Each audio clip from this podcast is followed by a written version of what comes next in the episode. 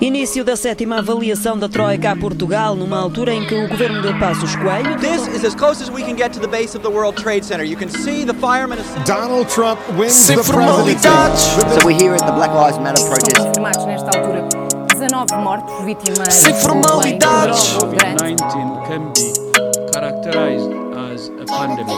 Sem formalidades. Então, como é que vocês vão, hã? Já não nos vemos há algum tempo. Como é que estão? Shhh. Estão, paros aqui. Isto foi daquelas perguntas, olha. Não sabia o que dizer e perguntar, quer dizer.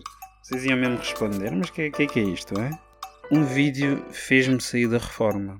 Não sei se viram, mas andou aí a circular nas redes sociais, no Insta, o vídeo de uma mulher a dar água a um migrante, como se ele fosse um bebê.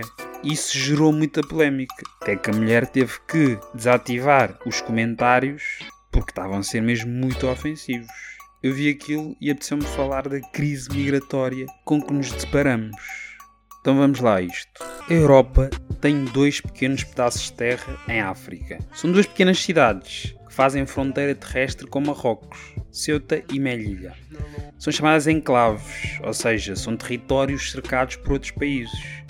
Meter os pés nestas cidades significa que se está na Europa e se tem certos benefícios. É uma das duas formas que os migrantes têm de chegar a este continente.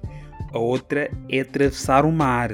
Podia-se pensar que era mais fácil para os migrantes meter os pés nestas cidades do que atravessar o mar, mas não é bem assim. As fronteiras de Ceuta e Melilla são fortemente fortificadas. Em Melilla, por exemplo, são cinco cercas de arame farpado, com valas entre as cercas e soldados dos dois lados. A estratégia dos migrantes é simples.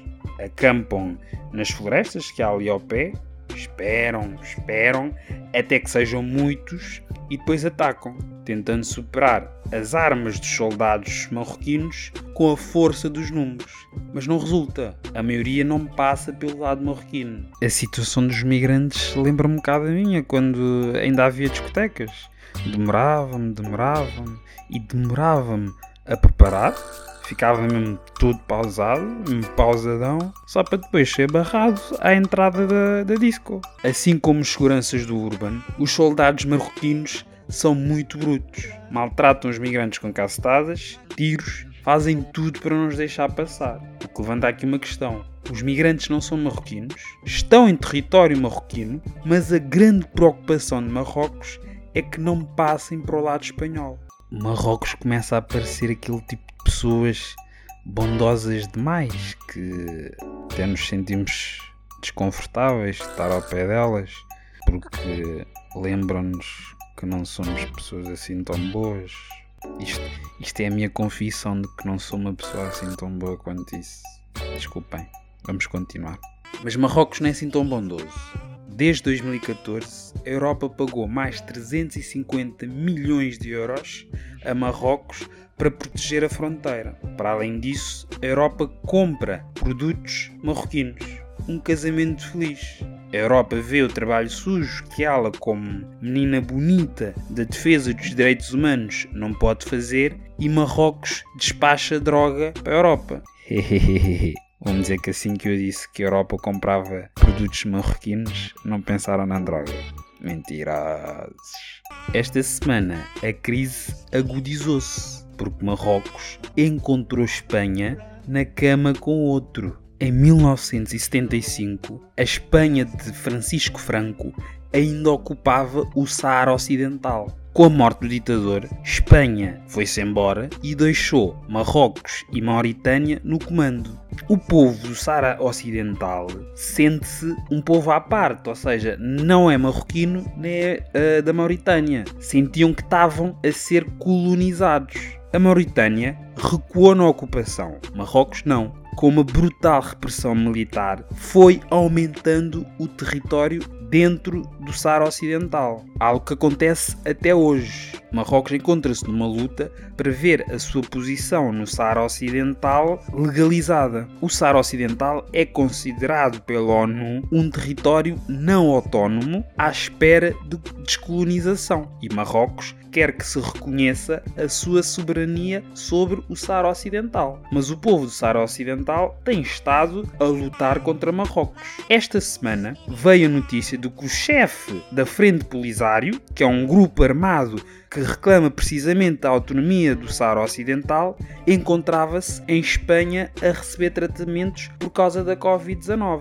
Marrocos, ao saber disto, lançou a notícia de que iria deixar de proteger as fronteiras de Ceuta e Melilla. Aquelas pessoas que se encontravam nas florestas à espera correram para as fronteiras e entraram em Ceuta e Melilla. Marrocos é o tipo de mulher que, se tiver um namorado enfermeiro e está uma pessoa a morrer, não lhe deixa fazer suporte básico de vida. Bebê, ela estava a morrer. O que é que tu querias que eu fizesse? Sai, sai, sai-me da frente, sai, sai, sai daqui, sai, tu, sai daqui, nunca mais te quero ver, sai! Tu beijaste-a à minha frente, Zé, tu deste-lhe um beijo, um beijão à minha frente, à frente dos meus pais, à frente de toda a gente. Antes de me ir embora, deixar a ideia de que a Europa, de certa forma, mereceu esta chantagem, porque ao longo de anos tem deixado a defesa das suas fronteiras a uma ditadura. Para a música de despedida, escolhi uma música de Isaac PCC, Undichuba, ou seja, Onde é que está a chuva? Ele, na letra, pronto, a parte que vou deixar é o refrão, e ele diz: A chuva não veio, estamos mal, digam o que é que posso fazer pela minha zona. Aqui toda a gente está chateada, e depois pergunta: Meu Deus, diz-me onde é que eu vou morar. Porque temos que pensar que há zonas do globo que são pobres e que hum, não têm outra forma de se fazer à vida. Infelizmente é assim. Acontece de país para país e também acontece dentro do mesmo país. De uma aldeiazinha do interior para as grandes cidades.